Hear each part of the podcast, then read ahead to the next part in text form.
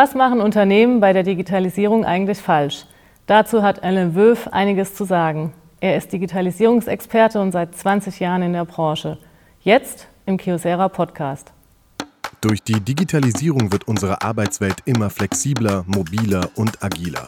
Unternehmen müssen daher ihre Arbeitsweisen und Geschäftsmodelle überdenken und anpassen. Wie das gelingt, verraten wir im Kiosera Podcast. Unsere Moderatorin Annette Neth diskutiert darin mit Experten aus Wirtschaft und Wissenschaft. Was machen Unternehmen bei der Digitalisierung eigentlich falsch? Darüber sprechen wir heute und ich habe Alain Wölf zu Gast, ein Digitalisierungsexperte und langjähriger Branchenkenner. Hallo Alain, schön, dass Hi, du da bist. Danke, dass ich hier sein darf. Und ähm, ja, bevor wir ins Thema vollumfänglich einsteigen, wie würdest du denn überhaupt digitale Transformation oder Digitalisierung definieren? Geht das überhaupt? Kann man dazu sagen, das ist es? Ähm, ich habe ja mal einen Versuch unternommen vor ein paar Jahren, ähm, tatsächlich sowas zu machen.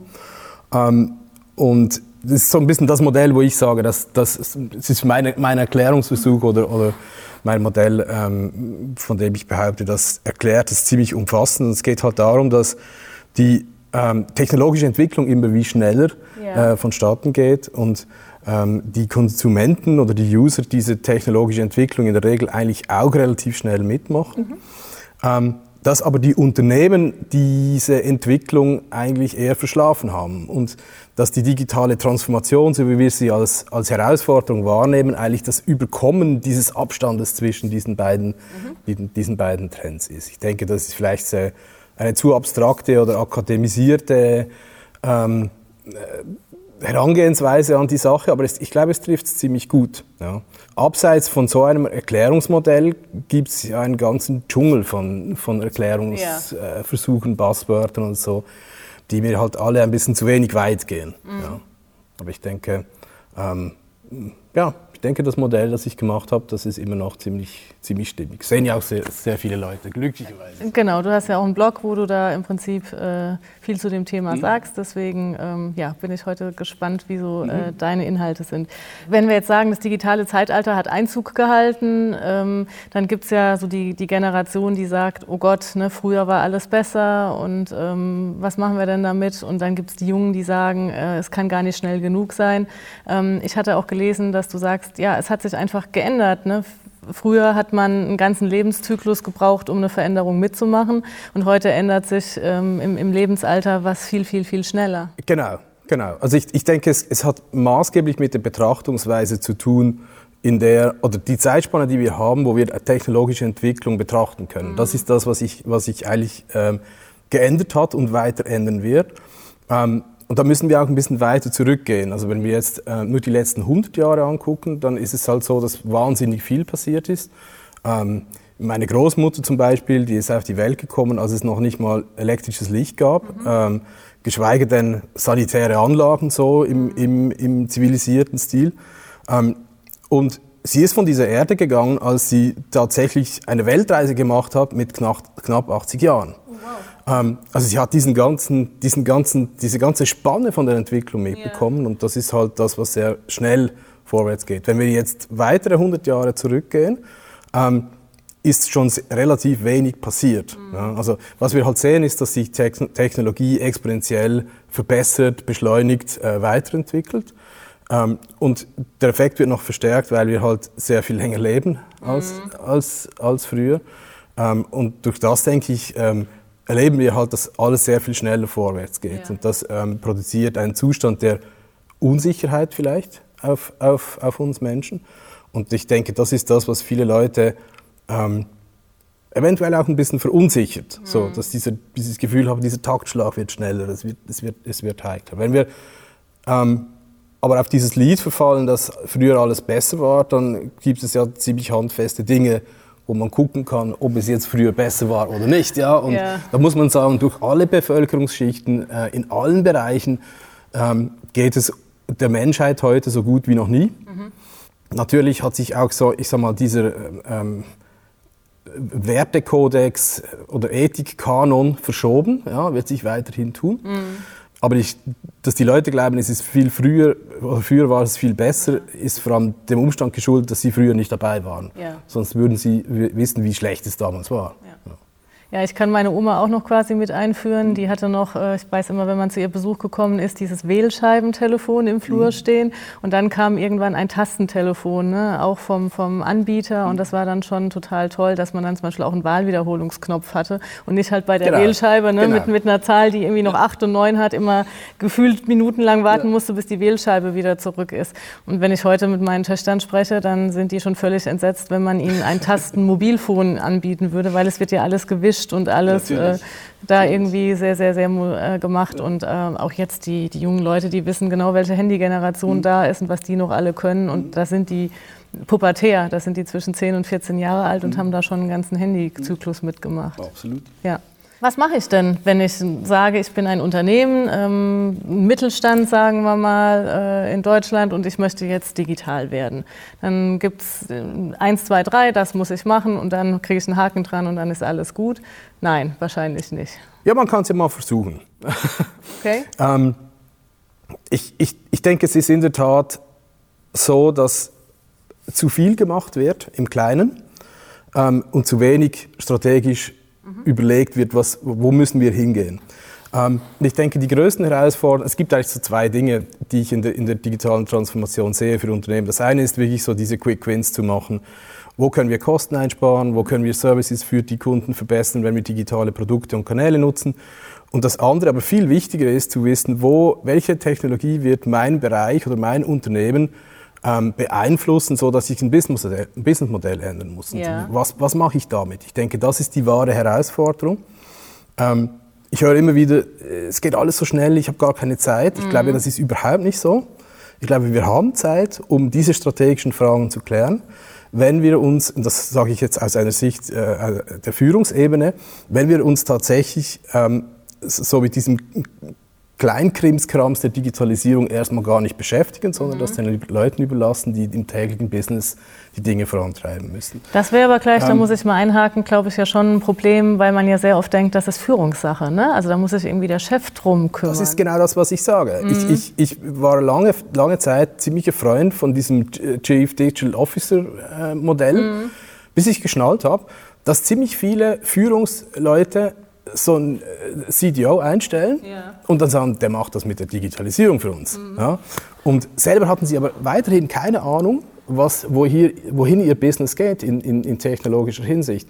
Und natürlich ähm, ist das Chefsache. Ja. ja. Und das bedeutet auch, dass wir nicht Leute brauchen, die von extern ähm, Beratung machen und, und Verantwortung übernehmen im, im, im, im, Unternehmen für diese Bereiche, sondern es sind die Führungsleute, die äh, diese, diese, diese Skills mitbringen müssen oder sich erarbeiten müssen. Ich denke, als Unternehmer oder auch als Manager ähm, geht es immer darum, ähm, sich in eine Position zu bringen, wo man wieder mitspielen kann und man wird abgehängt. Das ist völlig logisch, Dinge gehen schnell, der Markt verändert sich, ähm, Technologie ähm, hat, hat einen gewissen Impact es ist doch die zentrale Herausforderung und zentrale Aufgabe der Führungsleute dafür zu sorgen, dass sie selber zuerst fit sind. Und wenn du fragst, ja. wo sollte man ansetzen, gebe ich eigentlich immer jedem den Rat, bitte setz doch bei dir selber an mhm. zuerst. Ja, das, das fängt ganz oben beim Aufsichtsratsvorsitzenden an.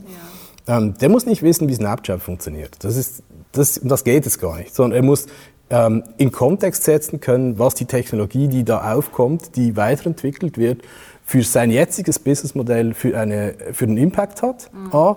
Und B. muss er in der Lage sein, ein neues Businessmodell mit, aufgrund der neuen technologischen Möglichkeiten zu kreieren oder das bestehende weiterzuentwickeln.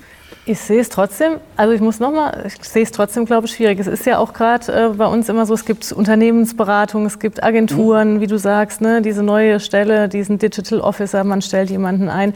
Wie schaffst du es, du bist ja auch beratend tätig, wirklich zu sagen, lass die ganzen Externen draußen, fang bei dir selbst an, weil das ist naja. ja, es ist ja auch einfach, es ist ja auch bequem, ne, zu ja. sagen, ne, ich gebe es nach draußen, dann zahle ich viel Geld, danach kriege ich ein tolles Konzept und dann ist alles ja. gut. Ne? Also A, A, war ich, war ich schon beratend tätig. Ich bin heute nicht mehr so richtig mhm. beratend tätig. Ähm, aber ich war mit, mit unseren Leuten nie so eine klassische Beratung, sondern es war eher so, dass wir ähm, gerufen wurden, wenn die Leute nicht weitergekommen sind mhm. mit ihren strategischen Aufgaben. Yeah. Und dass ich so, so eine, wie eine Drittmeinung, Zweitmeinung reingebracht habe und sich aus dem dann gewisse Initiativen ergeben haben, wo ich mithelfen konnte. Mhm. Ähm, ich mache mich gut erinnern, ich bin in ein größeres Unternehmen gekommen, mal, ähm, da haben die eine, eine, eine Beratungsstrecke mit einer größeren Beraterei hinter sich gehabt Ja. und da standen so vier Leitsordner hier. Genau, so stelle ich mir das vor. Ähm, ne? Und dann hat mir dort ähm, der, der CFO war es, glaube ich, gesagt, ja, wir haben jetzt diese ganze Beratungsmaschinerie durchgemacht hier. Mhm. Das ist das Ergebnis. Und ich muss Ihnen sagen, kein Schwein hier versteht, was wir hier getan haben. Okay. Ja? Was, was machen wir jetzt mit dem? Ja. Und ich, ich bin sehr kritisch geworden, was diese Beratung angeht, ist aus zwei Gründen. Das eine, weil die, die typischen großen Beratungsfirmen ganz lange das Thema gar nicht richtig aufgenommen haben. Also es schon, wie soll ich sagen, ätzend präsent war. Okay. Ähm, und dann, als sie es geschnallt haben, dass wirklich das auch ein Markt ist, sind sie mit sehr standardisierten Dingen reingekommen, Mhm. ebenso mit diesen bisschen übertrieben gesagt, jetzt wie Checklisten, du musst diese zehn äh, Ja. Dinge machen und dann ist, bist du digitalisiert und gut ist. Ja. Ähm, und da, das war einfach der Punkt, wo ich sage, das ist, das ist gefährlich, solche Beratung anzubieten, die, weil man schadet den Unternehmen mehr. Man hätte mehr die an der Hand nehmen müssen und die eben auch das Verständnis äh, geben müssen, dass es ein fundamentaler Wechsel ist, wie man Business macht, das ist meine Überzeugung, und dass man da ein, eine andere Kultur ähm, haben muss, dass man anders funktionieren muss, dass man mehr Risiko wieder nehmen muss, dass man auch mehr Risiko nehmen kann als auch schon.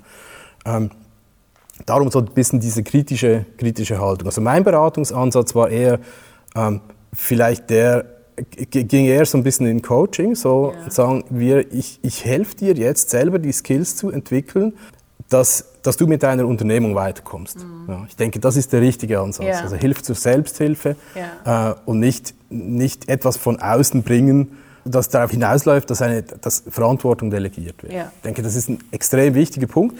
Ich muss aber auch dazu sagen, es gibt natürlich zwei Layers. Es gibt den strategischen Layer, für den gilt das alles. Mhm. Und dann gibt es natürlich auch diesen operativen Layer, wo es darum geht, wie digitalisiere ich jetzt irgendwelche Prozesse am Ja. besten. Da gibt es Best Practices. Ja. Mhm. Da kann das total Sinn machen, dass man eine externe Company beauftragt, das wirklich auch zu tun. Also, Ja. Genau. Ob das dann wirklich Beratung ist oder, oder einfach Dienstleistung, das dann mal noch Genau, sei dahingestellt. Genau.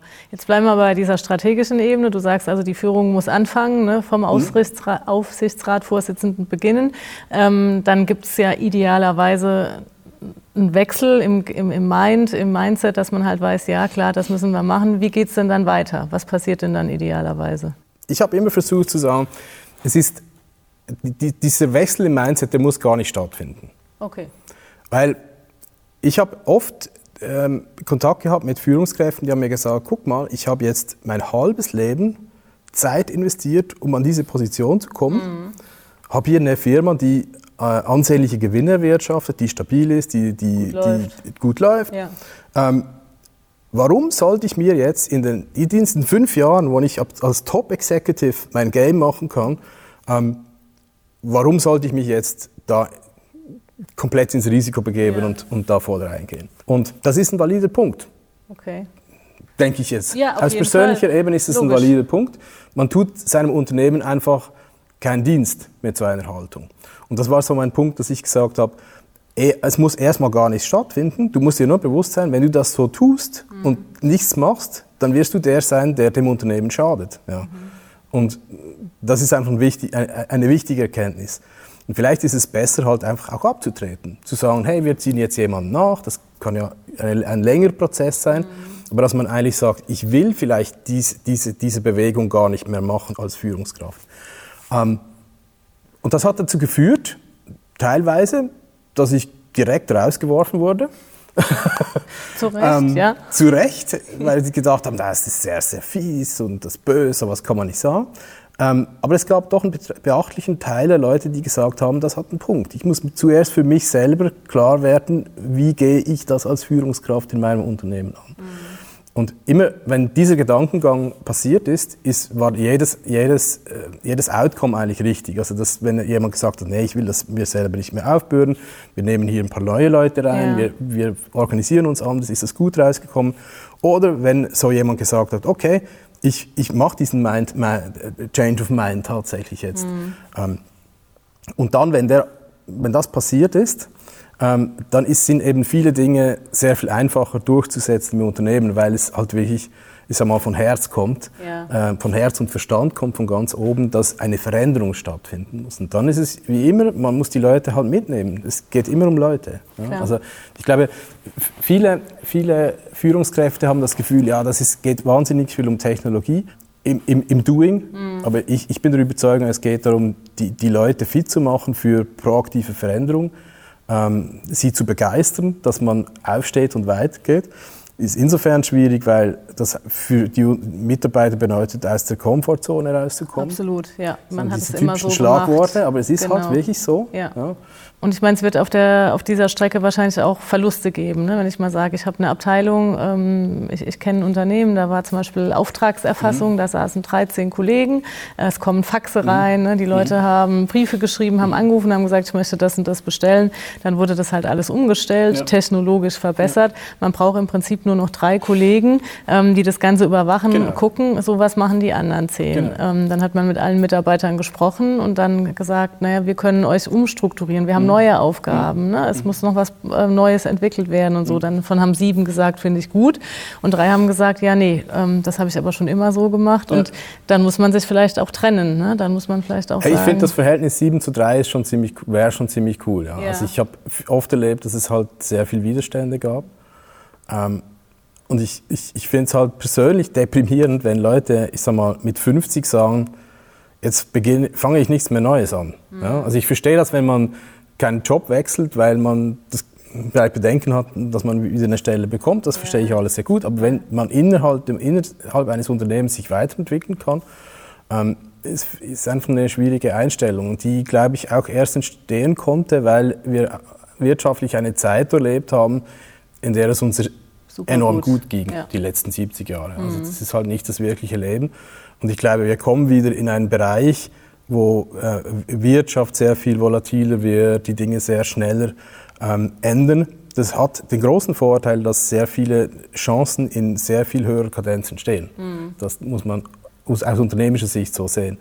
Ähm, bedeutet aber eben, und das ich denke, ist eine Folge der Digitalisierung dann im Endeffekt, für Mitarbeiter, dass sie als auch sehr viel locker sein müssen, was diese Veränderungen etc. angehen. Und es ist ja, finde ich, auch immer sehr spannend zu sehen, äh, das ist so jetzt die Generation von meinen Eltern, ähm, dass die privat viel lockerer sind mhm. für neue Technologien mhm. und sowas. Ne? Dass man sich auf einmal jetzt eine Alexa anschafft oder äh, mhm. sagt, ja Mensch, ähm, wir können eine WhatsApp-Gruppe mit den Enkelkindern haben mhm. oder so. Ne? Und dann aber im Beruf dann mein Vater sagt, ja, da ist jetzt irgend so ein System eingeführt worden und exakt, was du gesagt hast, also das lerne ich jetzt ja nicht mhm. mehr. Ne? Da habe mhm. ich jetzt nicht mehr mit viel zu tun, die paar Jahre, die ich noch arbeite, wo ich denke, seid doch, ähm, was ihr euch im Privaten traut, halt einfach auch im Beruflichen agil und genau. flexibel. Genau. Ne?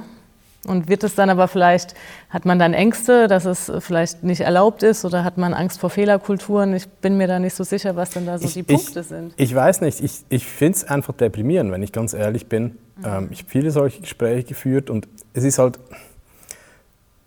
ich habe immer so das bisschen das Gefühl gehabt, viele Leute, äh, gerade in dieser älteren Generation, vielleicht ist das jetzt eine, eine böse Unterstellung, aber ist meine, meine, meine Beobachtung, die nehmen Arbeitszeit als etwas wahr, das man einfach als notwendiges Übel, das durchlebt werden muss. Ja? Okay. Ähm, gerade ja. so diese Generation? Ist, ich ändere jetzt nicht mehr und ich mache jetzt nicht mehr und so, wie, viel, wie, wie lange muss ich noch? Ja. So dies, diese, diese Attitude. Ähm, und, und ich, ich fand es immer spannend, wenn jemand, wenn eine Führungscrew das geschafft hat, den Leuten so diesen Aufbruch zu, zu vermitteln. Mhm. Ein Stück weit Hoffnung. Ähm, nicht auf jetzt mehr Geld oder äh, einfacheren Job, sondern Hoffnung auf, wir, wir können was gestalten. Ja. Ja, es wird spannender, diese Zeit zu verleben. Und ähm, das ist, das hat zwei, dreimal habe ich das beobachten können, wo das richtig gut funktioniert hat mhm. und das war wirklich toll. Also wirklich, ja. Ist ja sowieso heute, ne? diese agilen Arbeitsweisen. Also ähm, ein junger Mensch, der irgendwo anfängt, oder auch ein Mittelaltermensch, der irgendwo mhm. anfängt, der sagt ja nicht unbedingt, mir ist es ganz wichtig, dass ich äh, noch äh, 1000 Euro mehr verdiene, sondern die sagen auch, ja wow, können wir auch irgendwie Homeworking mhm. machen, ne? können wir auch, haben Sie, haben Sie ein Skype, ne? kann man mhm. sich auch irgendwo dazuschalten, ja. ähm, weiß ich nicht, kann ich hier irgendwo mein Elektroauto anladen, mhm. ne? das, solche Dinge. Mhm. Also dass man so diese Soft Skills halt hat, wo man auch einfach Absolut. weiß, wunderbar, ich habe auch ein Wohlfühl, vielleicht auch, was ja. du vorhin gesagt gesagt hast, nicht ich muss dahin ne, und wann kommt endlich die Rente, sondern ich habe auch einfach eine, eine, entspannte Atmosphäre beim Arbeiten. Genau. Ich glaube, das ist ein Trend, der, den wir immer mehr sehen werden. Und ich bin auch ein Verfechter von dieser Durchmischung ja. mal grundsätzlich. Ähm, interessant ist ja auch zu sehen, dass es zum Beispiel vor 150 Jahren ähm, sehr viel Heimarbeit gab die dann in Fabriken ähm, verschoben wurde und wir eigentlich jetzt wieder so aus dem Modell ausbrechen, aus diesem industrialisierten Modell der Blockzeiten, der alles muss an einem Ort sein, wieder ausbrechen auf ein, auf ein Modell, ähm, wo, wo einfach sehr viel mehr Flexibilität ähm, möglich ist, aber auch gefordert wird. Das ist ja so dieser, dieser, ähm, äh, dieser Clinch.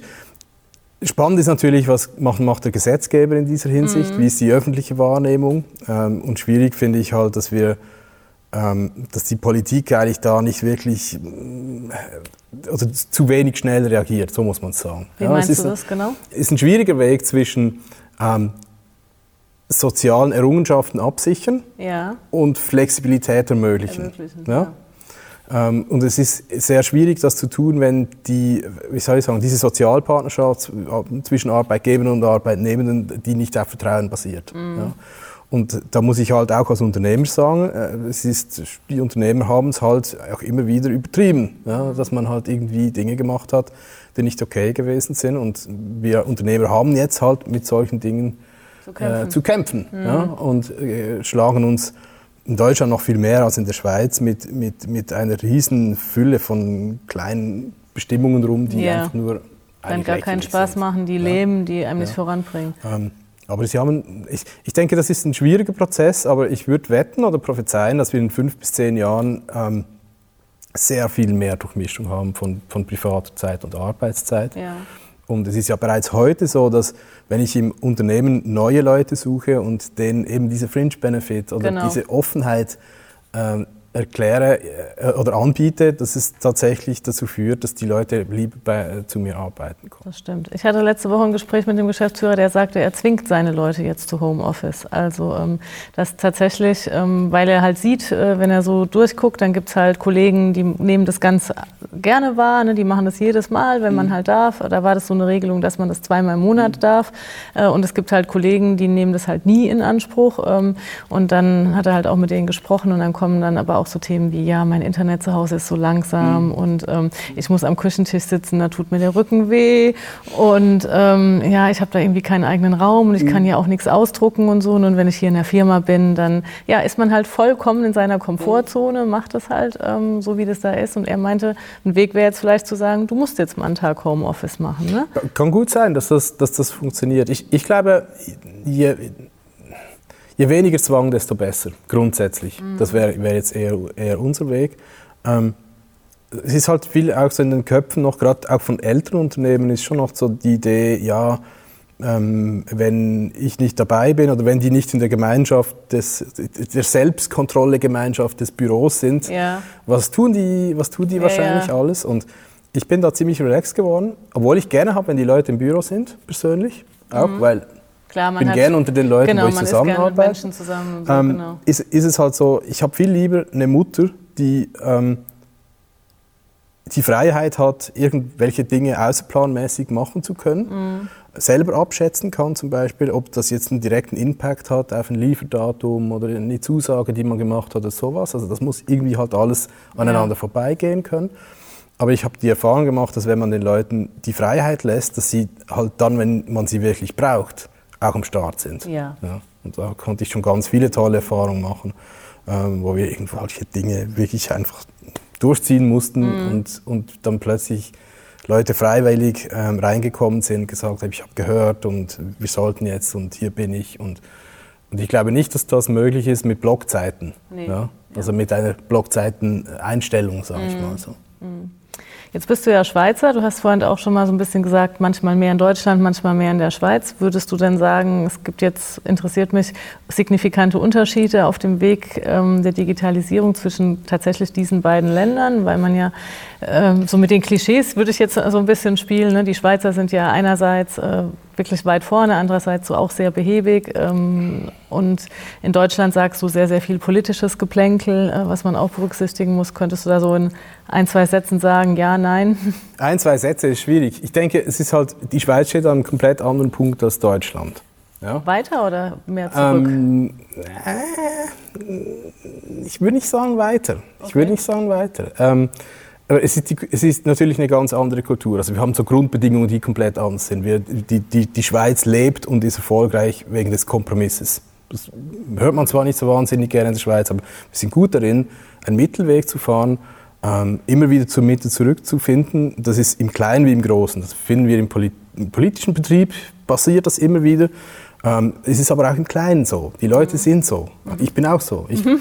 Die besten Deals, die ich mache, gehen auf einen Kompromiss raus, weil man irgendwie sagt, okay, wir treffen uns in der Mitte und dann passt das irgendwie, da kommen wir weiter. Ja. Ähm, und das ist, das ist in Deutschland schon, habe ich die Erfahrung gemacht, schon ein bisschen eine andere Kultur. Okay. Ja? Also, also da geht man gerne mal hm. ähm, auf, auf, Konfrontation, ja. guck mal, wie, äh, wie weit kann ich wirklich gehen, wie hart muss ich einsteigen. Und das ist auch was, was in der Digitalisierung teilweise natürlich schwierig ist, mhm. ja, weil die Widerstände sich mit, mit mehr Kraft drauf ähm, verstärken, während sie in der Schweiz eher zurückgehen und, und man einen Kompromiss schließt. Die berühmte Schweizer Diplomatie, die da vielleicht zum Tragen kommt. Das kommt dann noch dazu, genau, dass man einfach sagen wir mal, die bösen Dinge nicht sagt, ja. ja auch wenn man sie denkt. Ähm, aber äh, fair enough. Das andere ist halt, dass die Schweiz ein sehr kleines Land ist. Das soll man mhm. nicht vergessen. Also, ähm, das hört man in der Schweiz auch sehr ungern, aber ich glaube, die Schweiz ist eine größere Stadt. Ja, mhm. Mit sehr viel noch Bergen und ein bisschen Natur und so. Yeah. Es ist auch gepflegt wie eine größere Stadt. Yeah. Also diese acht, neun, acht, es sind acht, aber es werden ja immer mehr Leute. Ähm, das, ist, das ist so ein kleiner Mikrokosmos. Mhm ähm, de, wo ich mich ein bisschen schwer tue, äh, mich komplett mit, mit einer Volkswirtschaft wie der von, von Deutschland äh, zu, zu, zu vergleichen. Ähm, ein, ein dritter Punkt wäre, wenn man mal so die Wirtschaften vergleicht, haben wir halt schon den Niedergang unserer Kernindustrie eigentlich schon mal erlebt. Mhm. Das darf man nicht vergessen. Also diese ba der Finanzplatz Schweiz hat ja stark an, Bedeutung verloren. Ähm, das ist jetzt nicht nur ein schweizerisches Problem, sage ich mal. Also die ganze Finanzbranche hat sich ja stark gewandelt, musste so ein bisschen unten durch und ja. wird wahrscheinlich noch weiter unten durch müssen. Und die Schweiz hat halt so wie ihr, ihr, ihr, ihre ehemals stolze und starke Branche nicht komplett verloren, überhaupt nicht, aber es ist, war schon ein Schlag ins Gesicht. Mhm. Wir können damit und, vielleicht besser jetzt umgehen und damit besser agieren in der Zukunft. Ja, ich, ich genau. Ich, ich glaube, wenn man, man so metaphorisch gesprochen die, die ersten Tiefschläge eingesteckt hat, ist es einfacher im Boxring zu agieren. Ja. ja und da, das erlebe ich in Deutschland, gerade in Bezug auf die Autoindustrie, wo ja sehr viele Dinge sich, sich verändern und auch sehr viele komische Dinge passiert sind. Ähm, ich, ich glaube, dort ist es da gibt es gedank gedanklich noch mehr Wendigkeit, ist was, was Deutschland vielleicht erst noch, äh, oder die deutsche Wirtschaft erst noch erleben, durchleben muss, ja, durch eines oder mehrere solche, solche Erlebnisse. Ja, das ist ein schönes Schlusswort. Vielen Dank, Ella, dass wir darüber gesprochen haben. Ähm, es bleibt spannend, egal ob in Deutschland oder in der Schweiz. Ähm, ja, wir nehmen vielleicht mit, aus äh, Tiefschlägen lernt man, man geht gestärkt hervor. Und wie Unternehmen mit der Digitalisierung umgehen, können Sie auch gerne auf www.smart.kiosera.de nachlesen und in unseren weiteren Podcasts nochmal anhören. Wie können Unternehmen ihre Geschäftsprozesse optimieren? Die Antwort gibt es regelmäßig im Kiosera Podcast. Jetzt überall, wo es Podcasts gibt und auf smart.kiosera.de.